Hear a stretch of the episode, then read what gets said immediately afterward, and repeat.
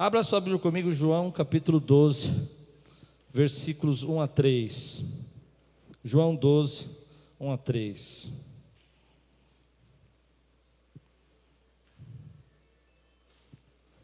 Levante bem alto a tua Bíblia em cima da sua cabeça, como fazemos sempre. Ponha bem alta a sua Bíblia. E diga: Essa é minha Bíblia. Eu sou o que ela diz que eu sou. Eu tenho o que ela diz que eu tenho. E eu posso o que ela diz que eu posso. Abrirei meu coração. Deixarei a palavra de Deus entrar e nunca mais serei o mesmo. Amém.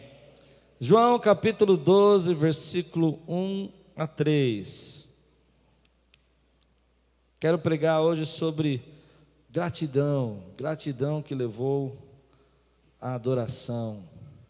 Quinta-feira nós tivemos um culto de ação de graça aqui. E havia uma atmosfera na igreja, algo que me impactou. Eu cheguei em casa impactado com a gratidão do povo de Deus. Testemunhos difíceis, gente que passou por momentos muito difíceis. Teve até um testemunho forte de uma irmã aqui que estava indo provar o vestido de noiva e tomou uma facada na mão, um assalto. E ela dizendo: Foi Deus que me guardou, foi Deus que me livrou. E aí eu fiquei pensando nessa atmosfera e me lembrei dessa palavra. Seis dias antes da Páscoa, Jesus chegou a Betânia, onde vivia Lázaro, a quem ressuscitara dos mortos. Ali prepararam um jantar para Jesus. Note essa palavra, ali prepararam um jantar para Jesus. Esse jantar não foi casual, não foi um dia que Jesus chegou ali, mas foi um jantar de honra para Jesus, foi um jantar de celebração. Marta servia, enquanto Lázaro estava à mesa com ele. Você precisa entender esse texto aqui. Marta servia. Toda vez que você vê Marta, ela está servindo. Louvado seja Deus pelas nossas irmãs aqui que também que são como Marta, estão sempre servindo. Maria está sempre ouvindo, está sempre adorando e Marta está servindo. Eu acho lindo as irmãs que ouvem, que prestam atenção, mas agradeço a Deus também pelas irmãs que cozinham bem e que nos servem aqui na igreja, como quinta-feira, que banquete nós tivemos aqui na igreja. Enquanto Lázaro estava à mesa. E por que, que é importante Lázaro estar à mesa? Se você não conhece a palavra, Lázaro havia estado morto por quatro dias. E Jesus havia ressuscitado Lázaro. Jesus havia mandado Lázaro sair para fora. E o autor de João, o autor João, está mostrando para nós esse ambiente. Era um jantar de honra, era um jantar de celebração. Marta estava fazendo o jantar. O jantar não foi na casa de Lázaro, o jantar foi na casa de Simão, o leproso. Isso está em Mateus, o Evangelho de Mateus nos diz isso. Ou seja, mais uma pessoa que Provavelmente porque a Bíblia não diz quando esse homem foi curado, mas se ele era o leproso, é porque ele foi curado, ele não era mais o leproso. E nesse ambiente, nessa, nesse clima de celebração, de gratidão, de honra, é, então Maria pegou um frasco, um frasco de nardo puro, um perfume muito caro, derramou sobre os pés de Jesus você pode imaginar a cena, não sei se você sabe disso, mas naquela época as pessoas não, não comiam sentado à mesa como nós comemos hoje, assim, com garfo, faca, pratos e mesas e cadeiras. Eles deitavam em esteiras e ficavam reclinados, e os pés ficavam apontando para um lado, e a outra pessoa sentava ali do outro lado e ficava reclinada ali. E aquela mulher entra naquele lugar e ela rouba a cena, ela, ela tira toda a expectativa. Aquele jantar de honra já estava sendo preparado, mas ela vem com um perfume caro. E a Bíblia nos diz que são 300 denários, e 300 denários significa um ano de salário. Um ano de salário que aquela mulher pega num vaso de alabastro. Eu não sei se você conhece o vaso de alabastro, mas aqui hoje existe vaso de alabastro. É uma pedra que eles deixam muito polida, muito bonita, muito muito linda e cara. Hoje é muito cara. E nesse vaso ela colocou esse perfume caro e ela quebra esse vaso em, aos pés de Jesus e derrama o líquido sobre ele e enxuga os seus cabelos. E diz a Bíblia que a casa se encheu de um perfume. Eu, eu fico olhando para essa situação e percebo que quando nós somos gratos, nós adoramos. Quando a gratidão enche o nosso coração, quando nós estamos cheios de gratidão, e é isso que vem no meu coração, é, é, Maria vem e rompe as barreiras, e rompe o preconceito, e rompe os medos, e ela adora. Nós vivemos um tempo hoje que é muito difícil a gente ser grato. Vamos ser muito francos, a maioria de nós temos sempre alguma coisa para reclamar, tem sempre alguma coisa que a gente acredita que está nos faltando, tem sempre alguma coisa que a gente não está satisfeito. Mas quando uma igreja, como nós vimos quinta-feira, ela começa a derramar essa gratidão na presença de Deus, meu querido, a atmosfera muda e as bênçãos começam a chegar na nossa vida. Então eu estou desafiando esse ano você quebrar comigo um paradigma, quebrar comigo uma tradição. Todo final do ano, eu sou pastor há 26 anos, eu escuto isso. Ah, esse ano não aconteceu isso, esse ano não aconteceu aquilo. E daí, meu irmão? O que importa é que você está aqui, está adorando, está vivo. Seja grato pela vida que Deus tem te dado. Agradeça a Ele. Eu não sei se você consegue entender isso, mas todo ano, quando chega nessa época, parece que as pessoas piram. Elas começam a dizer: ai, pastor, porque eu busquei, não adiantou, minha vida não mudou. Claro que mudou. Você começou a receber bênção de Deus, você começou a ser tocado por Ele, Ele te trouxe até a casa dele. Então adore, meu irmão, seja grato.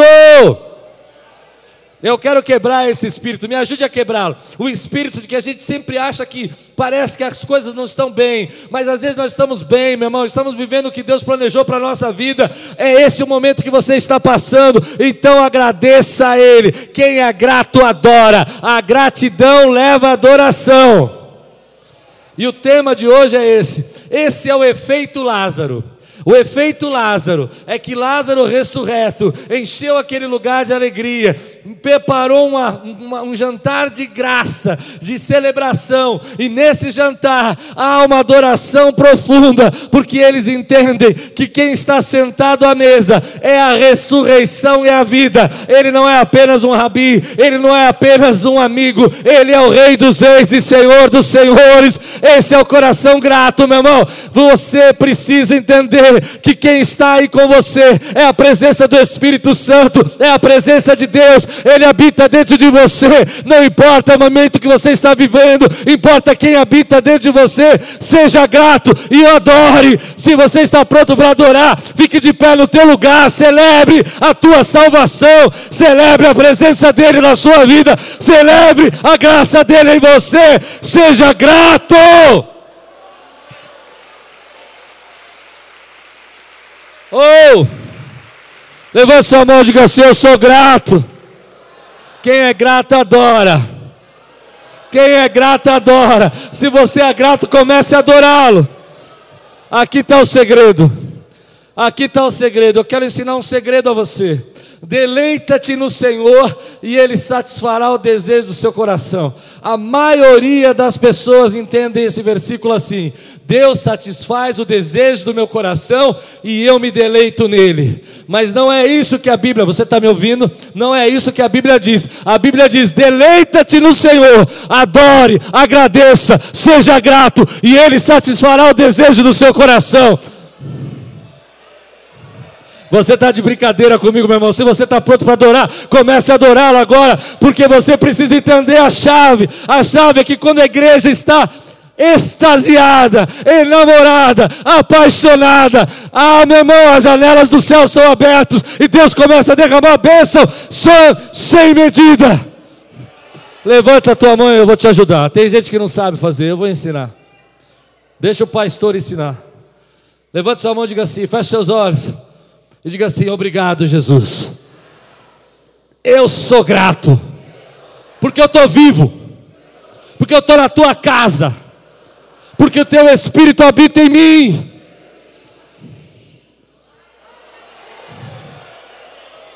Dá um brado aí, põe para fora. Sabe o que aconteceu? Lázaro ressurreto encheu aquela casa de alegria. Pode sentar. Imagine, imagine essa situação. Você, eu, eu fico imaginando o clima daquela casa.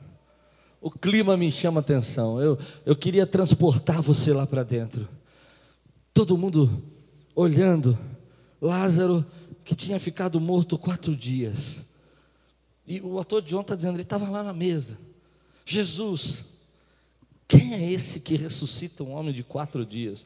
A tradição dizia que o espírito, a tradição judaica, dizia que um espírito abandonava o corpo depois do terceiro dia.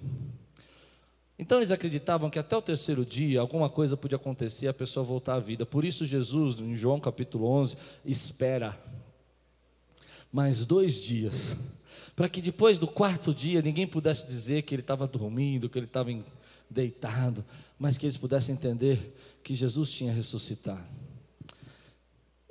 E eu quero voltar um pouquinho atrás. Alguns dias atrás, aquelas mulheres estavam chorando. Elas tinham perdido seu irmão. Muito provavelmente, era ele que era o comandante daquela casa. E elas mandam chamar Jesus, João capítulo 11. Elas mandam chamar Jesus. Algum emissário vai até Jesus e fala: Jesus, o seu amigo está doente. E a Bíblia diz no capítulo 11 que Jesus demora mais dois dias. Dois dias. Dois dias de atraso. Dois dias de demora. Dois dias de expectativa. E nesses dois dias, a doença se agrava, ela piora e Lázaro morre. Mas agora, nós já temos o spoiler da história e já sabemos o final. Lázaro está sentado à mesa. E aqui tem algo que eu quero ministrar na tua vida. Às vezes a gente acha que algumas situações que nós estamos passando vieram para nos derrubar, que Deus está demorando para agir, que Deus não está respondendo a sua oração.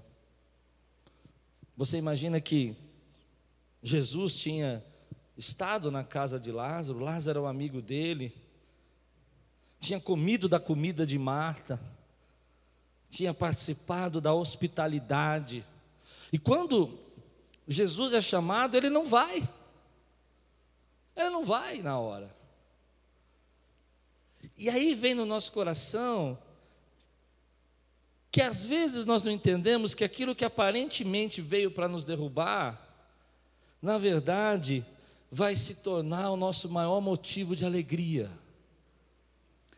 E é isso que Jesus vai dizer em João capítulo 11. Ele vai falar assim: Eu não fui, eu vou ler daqui a pouquinho, eu não fui para que vocês crescem.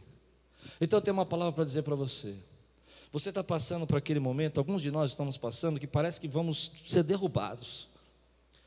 Eu estava lendo meu diário de oração ontem. Eu tenho um diário de oração. Se você não tem, faça, é fantástico. Pega lá um diário, começa a escrever, começa a marcar a sua oração.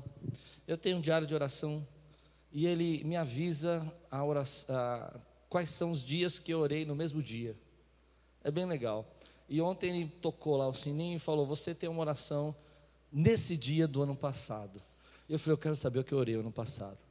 Quando eu abri, eu comecei a ver uma série de, orações, de palavras que eu estava dizendo ali, que as coisas iam ser difíceis, que eu estava muito cansado, que os problemas eram maiores do que eu, e que eu não ia conseguir passar há um ano atrás, há um ano atrás, e que eu, ia, eu, eu era muito problema, e eu estava lá e eu pensava numa situação da reforma, uma situação financeira, e tudo isso eu fui escrevendo no meu diário, e aí eu comecei a pensar, Senhor, eu estou há um ano depois, e aonde estão esses problemas? aquilo que eu achava que veio para me derrubar, não veio para me derrubar, na verdade aquilo me fortaleceu, me ensinou, me mostrou que o Senhor está conosco e eu posso acreditar no seu milagre. Aquela família passou por um momento tão triste de Lázaro estar morto, de Lázaro estar entregue ali à morte, mas ela não sabia que aquela situação que aparentemente veio para derrubar ia levá-los uma nova dimensão de fé, uma nova dimensão de entendimento de quem era Jesus. Até aquele momento ele era o amigo, até aquele momento ele era o mestre, mas a partir daquele momento eles entenderam que ele era a ressurreição e a vida. O que eu estou dizendo, escute, é que você está passando por um problema hoje que parece que te vai derrubar, mas no final dele você vai entender uma nova dimensão da graça, do poder de Deus e do quanto ele está na tua vida. quando eu li o meu diário, eu falei: Deus, esses problemas são tão pequenos. Mas não é que os problemas são pequenos ou eram pequenos, é porque hoje eu entendo num Deus que pode fazer coisas que eu não sabia que Ele podia fazer ontem. Você precisa entender, esse momento que você está passando, que parece que te vai derrubar, vai ser o momento de você vai dizer: "Ei, eu vejo a Deus numa nova dimensão. Eu entendo Deus de uma outra maneira. Eu sinto Deus de um outro jeito, porque aquilo que veio para me derrubar, me colocou de pé e veio só para me alegrar." Se você crê, diga glória a Deus por isso, meu irmão. Nós às vezes não entendemos que nós vamos passar por um momento que parece que nós vamos ser derrubados. Abra sua Bíblia em João capítulo 11. Eu vou mais fundo nisso, posso? Amém? Posso vir amém? João 11, versículo 2. Preste atenção nesse versículo. Eu li para você João 12. João 12, Lázaro está sentado à mesa. Vamos ler o versículo 1 primeiro. João 11, 11, 1. Havia um homem chamado Lázaro. Ele era de Betânia, do povoado de Maria e de sua irmã Marta. E aconteceu que Lázaro ficou doente. Perceba o versículo 2, que é muito importante para você e para mim. Maria, sua irmã. Maria, sua irmã era a mesma que derramara perfume sobre o Senhor e lhe enxugara os pés com cabelos. Eu estou lendo o capítulo 11, e o autor está dizendo: olha, no capítulo 12 haverá uma mulher chamada Maria, que vai quebrar um vaso de um perfume caro, que vai entregar o seu melhor, que vai enxugar os seus cabelos ali, os pés com seus cabelos. Essa mesma mulher é a mesma Maria que no capítulo 11 achou que aquilo que veio sobre a vida dela veio para derrubar, mas no capítulo 12 ela está adorando. No capítulo 12 ela está adorando. Se você não entendeu, agora recebe essa palavra. Você está no capítulo 11 e aquilo que veio na sua vida parece que veio para te derrubar, a doença, enfermidade, a morte, mas Deus manda te dizer que Ele tem um capítulo 12 para a tua vida, e no capítulo 12 você está celebrando a mesa com o Senhor. Se você crê da glória a Deus, recebe essa palavra, ela é profética. Você precisa entender essa palavra como profética. Às vezes nós estamos no capítulo 11, e no capítulo 11 a situação vem e não dá, parece, força para adorar, e não dá força para agradecer, e não dá força para dizer: Senhor, isso veio para me derrubar, eu acho que dessa vez eu não vou me levantar, eu não tenho força para me levantar, Senhor. E Deus está dizendo: Ei, calma, eu tenho o capítulo 12 para você, eu tenho uma mudança de história para a tua vida. Aquela mulher que adorou no capítulo 12 é a mesma que chorou no capítulo 11. Você não está entendendo o que eu estou pregando, mas eu vou colocar isso no seu coração hoje. Amém? Me ajude a pregar. Aquela pessoa que hoje está chorando, porque está no capítulo 12, vai ser aquele que vai celebrar a mesa e vai sentar à mesa com o Senhor no capítulo 12. Me empresta a tua Bíblia, por favor. Eu não enxergo Bíblia de. Obrigado, querida. Josi, obrigado. Eu não enxergo Bíblia de papel. Eu cheguei numa ideia, até que essa letra é boa, hein? Eu cheguei numa idade que eu tenho que fazer assim, assim. Mas eu quero mostrar para você.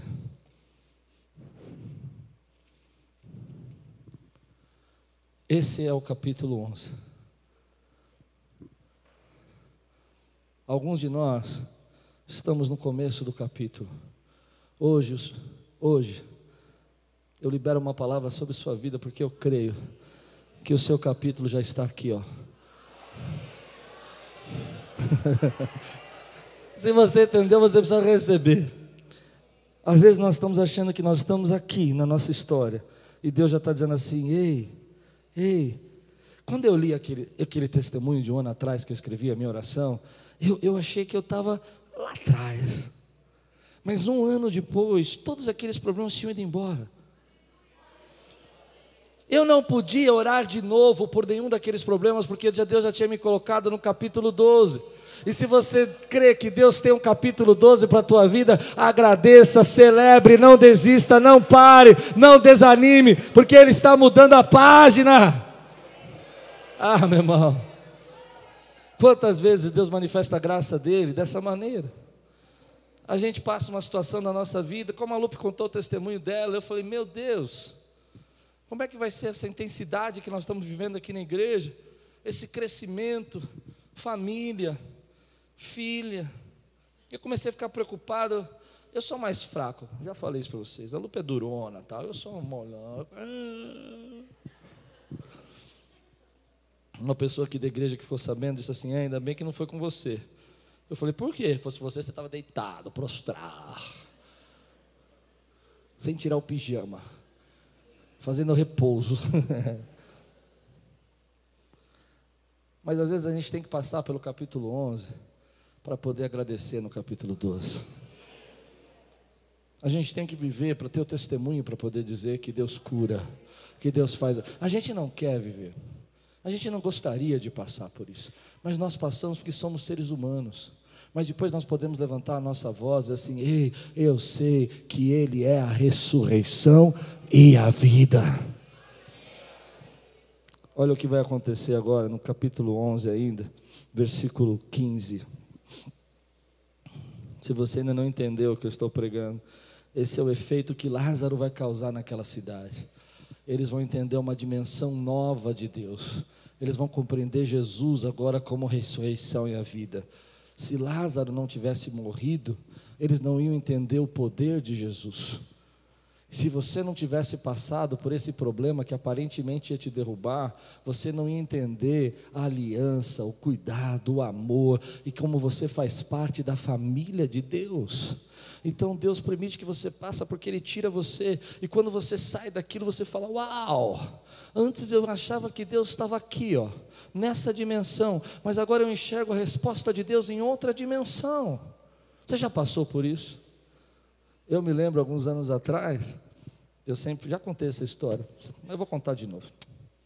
Sempre fui financeiro, sempre trabalhei com finanças, consultor financeiro, gerente financeiro. E eu entendia Deus numa dimensão na parte financeira. Se você falasse para mim, por exemplo, alguns anos atrás, vamos doar para a África, vamos doar ou para a Índia, ou para Juazeiro do Norte, financeiramente eu ia fazer uma análise. E eu ia dizer para você assim: olha, nós temos que terminar essa obra. Nós temos que acabar a bancada. Hoje de manhã não tinha lugar. Entende?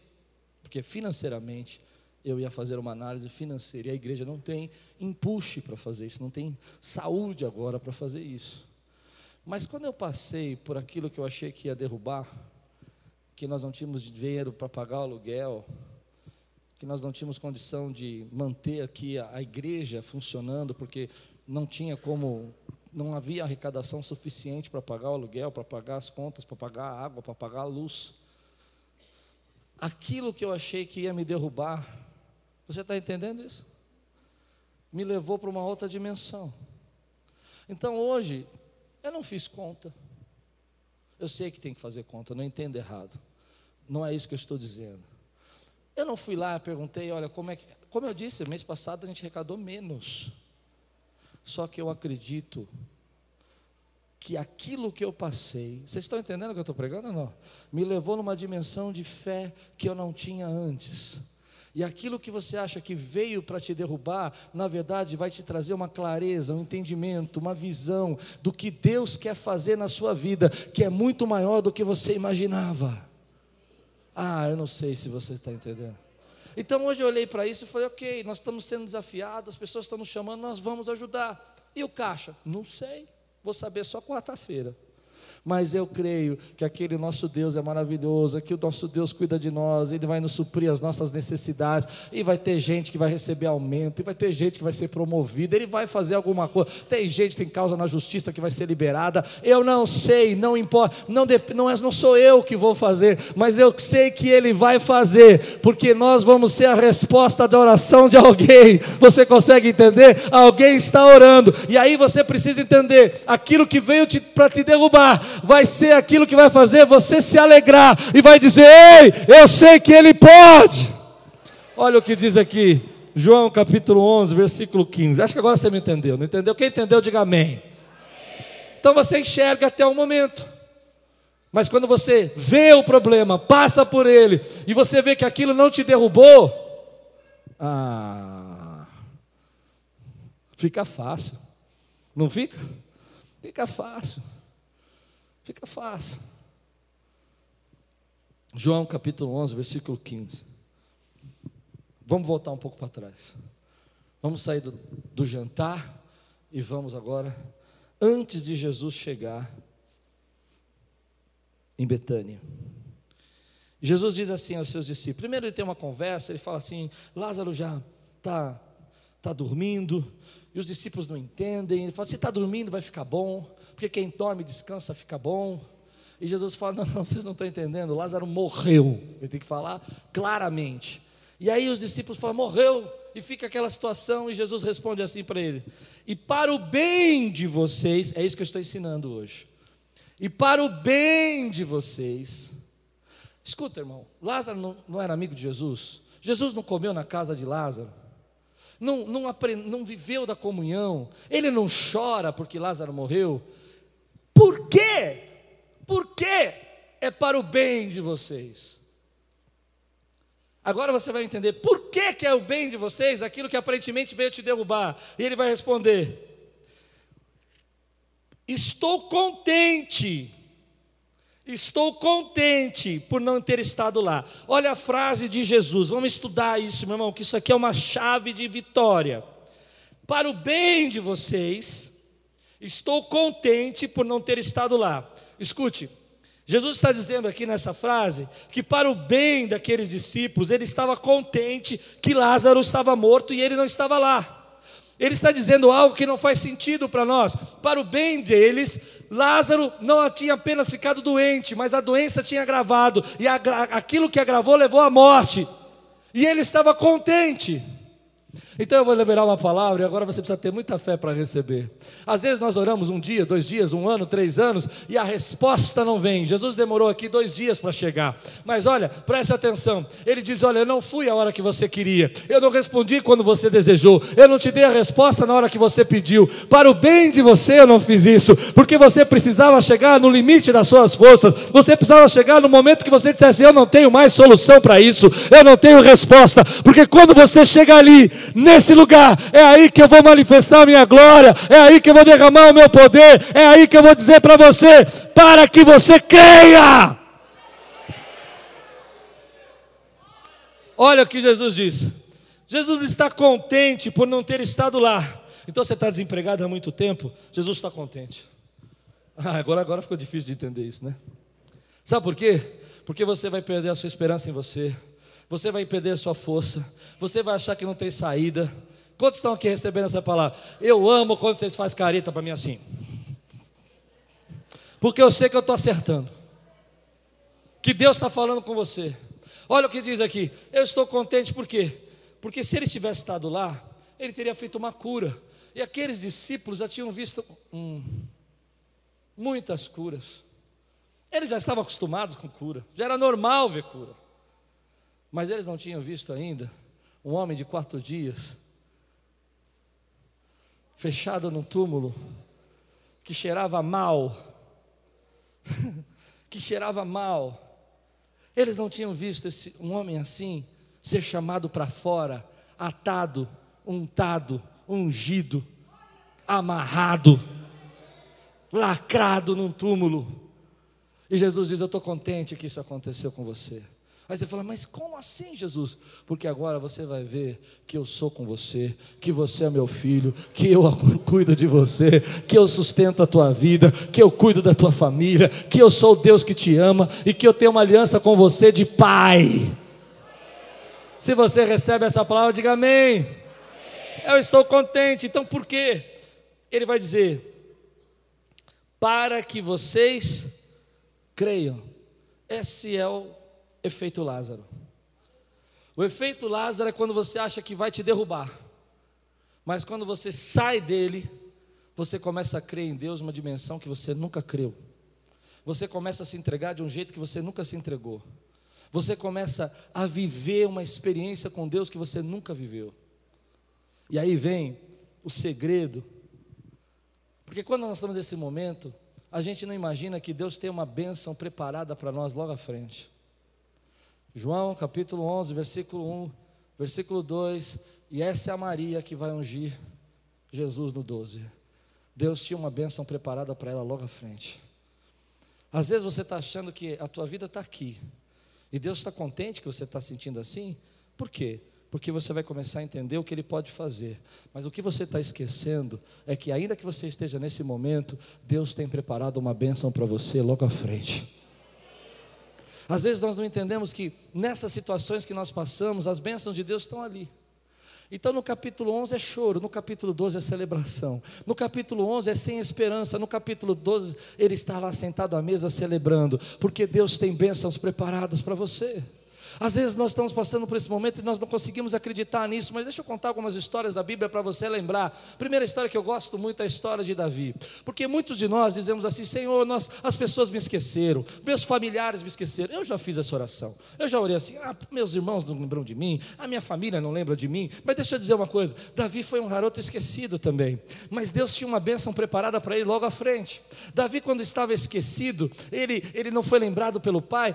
Samuel vem ungir o rei, e, e, o pai não chama, ele está lá cuidando dos, das ovelhas, mas Deus não tinha esquecido dele, e Deus tinha uma bênção preparada para ele. As pessoas que te esqueceram, as pessoas que não lembram de você, as pessoas que não retribuíram, as pessoas que não lembram, não vão roubar as bênçãos que Deus tem preparado para nós, que já estão à frente. Vou mais. Outra história que eu gosto, José. A gente pensa, quantos aqui já foram traídos? E nós achamos que quando a traição vem na nossa vida, as pessoas vão falar assim: não, mas agora acabou a sua vida, a pessoa te deixou, a pessoa te traiu, seja no seu trabalho, seja nas suas finanças, seja no seu relacionamento. Mas se é uma pessoa que foi traída e sabe o que é ser traída, é José. José é traído, vendido pelos seus irmãos, vão até o pai dele e falam: Jacó, seu filho morreu, é dado como morto, ele vai ser vendido ao Egito, mas nem isso impediu a bênção que Deus tinha preparado para ele à frente. Você precisa entender o que eu estou dizendo: traição, abandono, mentira a seu respeito, calúnia, te dar como morto, não impede a bênção que Deus tem para você que está preparada à frente. Meu irmão, não pare. Se você está no capítulo 11, não desista. Eu gosto de Paulo. Eu gosto de Paulo porque Paulo foi ignorante. Ele não foi ignorante porque ele era mau. Ele foi ignorante porque ele achou que estava fazendo certo. E algumas pessoas às vezes não entendem isso.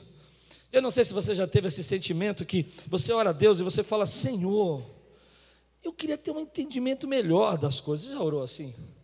Eu queria enxergar. Eu acho que eu sou ignorante a respeito de algumas coisas. Mas nem Paulo, sendo ignorante a respeito de algumas coisas sobre Deus, impediu a bênção que Deus tinha preparado para ele. Porque no caminho de Damasco, Jesus encontrou ele, e ainda que ele fosse cego espiritualmente e ficasse cego fisicamente, Deus tinha uma bênção preparada para ele, e ele ia ser o apóstolo dos gentios. O que eu estou dizendo para você que está no capítulo 11 é que Deus tem uma mesa preparada para você no capítulo 12, e nessa mesa, querido, você vai celebrar, seja de um jeito ou de de outro jeito, as pessoas vão ficar sabendo que aquilo que você passou, na verdade, foi o jeito que Deus tinha para te fortalecer, para que você creia, para que você pudesse viver a bênção que Ele tem preparado para você no 12. E aqui vai duas dimensões para mim. A primeira dimensão é que naquela mesa é a mesa dos nossos sonhos. Lázaro estava morto, o sonho tinha ido embora, família partida, choro, mas o sonho foi restaurado e Lázaro está à mesa. Deus tem uma mesa preparada para nós, onde as bênçãos que Ele preparou estão lá. Ah, que triste. Eu fico triste quando você não consegue acreditar. Quantas vezes Deus fez isso na nossa vida, querido? Quantas vezes eu já fui mandado embora e a bênção estava no outro lado da demissão? Já entrei em crise financeira e a bênção estava do outro lado da crise financeira. Deus tinha uma mesa preparada para mim do outro lado. Não pare no capítulo 11. Não pare no capítulo 11. Ei, chacoalha o teu irmão, me ajuda a pregar. Fala assim: não para no capítulo 11, gente. Tem muita gente, querido, que para no capítulo 11. ele joga a toalha, ele desiste, ele fica revoltado. Mas no capítulo 12, as promessas estão sentadas na mesa. No capítulo 12, a resposta está sentada na mesa. E eu vou aqui agora falar com você que é cristão de verdade. Se você ainda não entendeu isso que eu vou falar, não tem problema. Fique em paz, Deus vai te revelar. Nós vamos um dia preparar de uma mesa junto com a ressurreição e a vida. E nessa mesa vai estar o meu papai que já morreu, vai estar as pessoas que já partiram. Quantos querem no Cristo? E esse na palavra de Deus chama que é o banquete da comidas gordurosas. Lá em Isaías fala isso, que vai haver um banquete da comidas gordurosas. E lá vai estar a multidão de santos, vai estar Maria que ungiu os pés de Jesus, vai estar Lázaro que morreu de novo, vai estar lá João, meu irmão, e todos aqueles que são remidos vão estar sentados nessa mesa da celebração. Simão o leproso leproso vai estar lá, e você foi convidado por Deus para participar dessa mesa. Então alegre seu coração e celebre, porque isso tem que ser crente para acreditar. Se você é crente, dá um glória a Deus, meu irmão. Ele te chamou para essa mesa. A mesa do sonho e a mesa eterna. Para mim aquilo é um prenúncio, é uma imagem, é um símbolo do que nós vamos viver. E um dia nós vamos chegar lá e vamos dizer assim: "Ei, foi duro. Aquela vez lá eu achei que eu ia cair.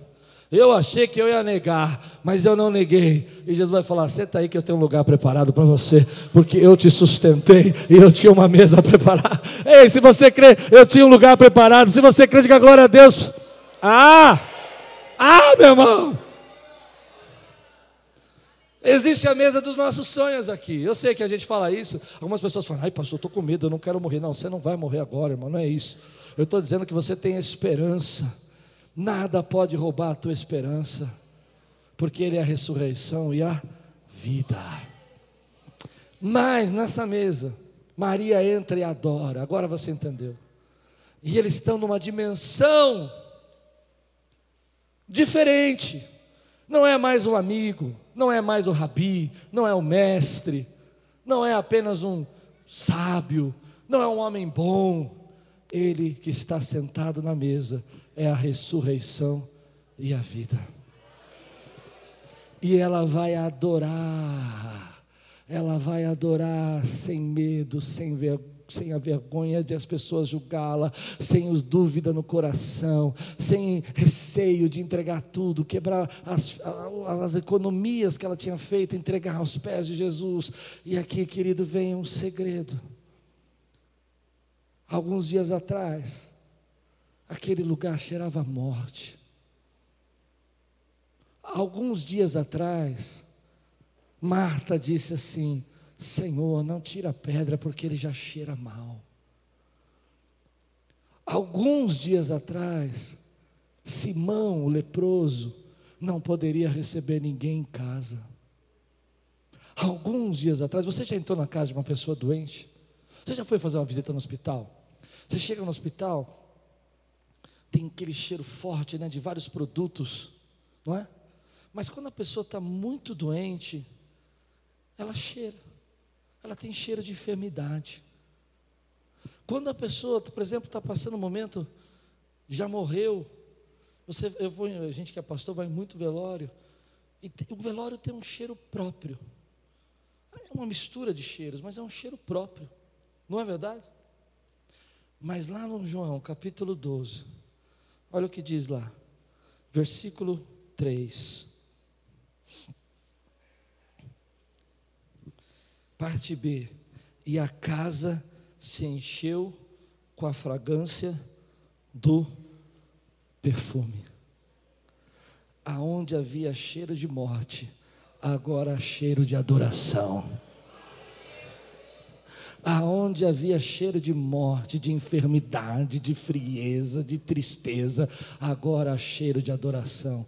Eu convido você hoje para se alegrar e adorar ao Rei dos Reis e Senhor dos Senhores da sua vida, e aonde há cheiro de morte, aonde há cheiro de desânimo, aonde há cheiro de depressão, tem que sair, querido, porque aqui nesse lugar e na sua vida há o perfume de Cristo, há o cheiro de Jesus na sua vida, há a presença dele, meu irmão.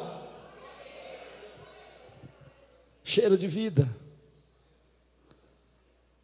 Talvez algumas pessoas que estavam ali no capítulo 11 diz que muitas pessoas vieram para consolá-los, porque eles moravam perto de Jerusalém, e muita gente veio chorar, e veio reclamar, e veio dizer: por que ele não é amigo de Jesus? Por que, que Jesus deixou? Curou tanta gente, por que, que não curou esse? Mas aquelas pessoas não podiam fazer nada o Lázaro. E às vezes a gente fica ouvindo gente que não pode fazer nada pela gente. Fica ouvindo gente assim: olha, você buscou, você serviu, você adorou, você você está, e aí, olha a situação que você está. E essas pessoas não podem fazer nada por você. Quem pode fazer por você é Jesus. Ele pode fazer. Então, querido, pare de reclamar, pare de achar que isso veio te derrubar. Viva o efeito Lázaro na sua vida. Eu adoro com perfume de adoração. E aonde havia morte, a vida. Porque quem pode fazer alguma coisa por mim já está em mim, que é a presença do Espírito Santo. É Ele que pode mudar a minha história. É Ele que pode me sarar. É Ele que pode abrir a porta do emprego para mim. Ele é o meu Deus. Eu quero terminar assim. Quanto tempo você não ora? Quanto tempo você não se derrama na presença dEle? Porque você acha que esses problemas vão derrubar você? Quanto tempo faz que você não tira de dentro do seu coração a adoração mais profunda, o sentimento de gratidão, independente do momento que você está passando? Quanto tempo faz que você não celebra e não deixa o perfume de Cristo ser exalado na tua vida impactar toda a sua família? Eu convido você que esteja no capítulo 11, ou já esteja vivendo o capítulo 12, sentado à mesa dos seus sonhos, adorá-lo, porque Ele é o Rei dos Reis e Senhor dos Senhores. Eu convido você a não desistir e não parar porque isso que veio da sua vida parece que vai derrubar você, mas você está esquecendo que Deus tem promessas à frente. E quando eu li aquele diário, eu falei: Deus, hoje eu estou sentado ao redor das promessas que o Senhor fez. Assim eu creio que Deus vai fazer na tua vida, meu irmão. Mas você precisa ter o perfume dele. Talvez você esteja cheirando a depressão, me perdoe de falar isso, cheirando a incredulidade, cheirando a doenças espirituais, cheirando a desânimo. Quantos entendem que eu estou pregando aqui? Cheirando a frieza, a dúvida. As pessoas que chegam perto de você, elas sentem o cheiro de dúvida. Elas sentem o cheiro de medo do futuro, de medo do que vai acontecer amanhã na tua vida. Mas você não veio adorá-lo. Você não pode ir embora com esse cheiro. Você precisa ir embora com cheiro de Cristo na tua vida. Eu sei que eu estou entrando num caminho muito perigoso. O caminho perigoso que eu estou entrando é esse. Pastor, mas ainda não aconteceu nada. Jesus demorou dois dias para o amigo dele e ficou contente que não estava lá, porque alguma coisa ia acontecer. Talvez Deus esteja dizendo para você: Eu estou demorando um pouco mais, para que você creia, para que você viva aquilo que você nunca imaginou que eu tinha preparado para você.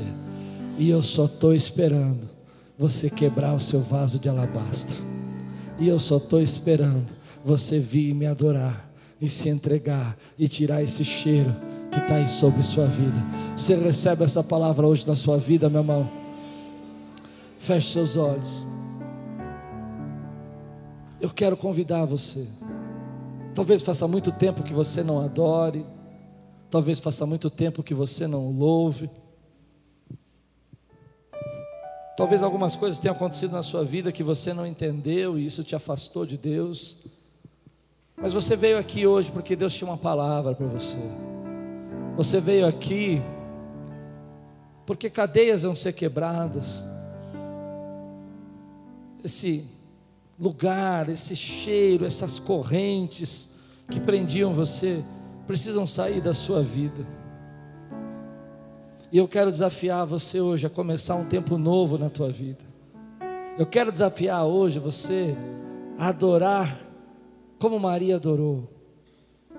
A entender, querido, que ainda que você esteja no capítulo 11, Deus tem um capítulo 12 para você.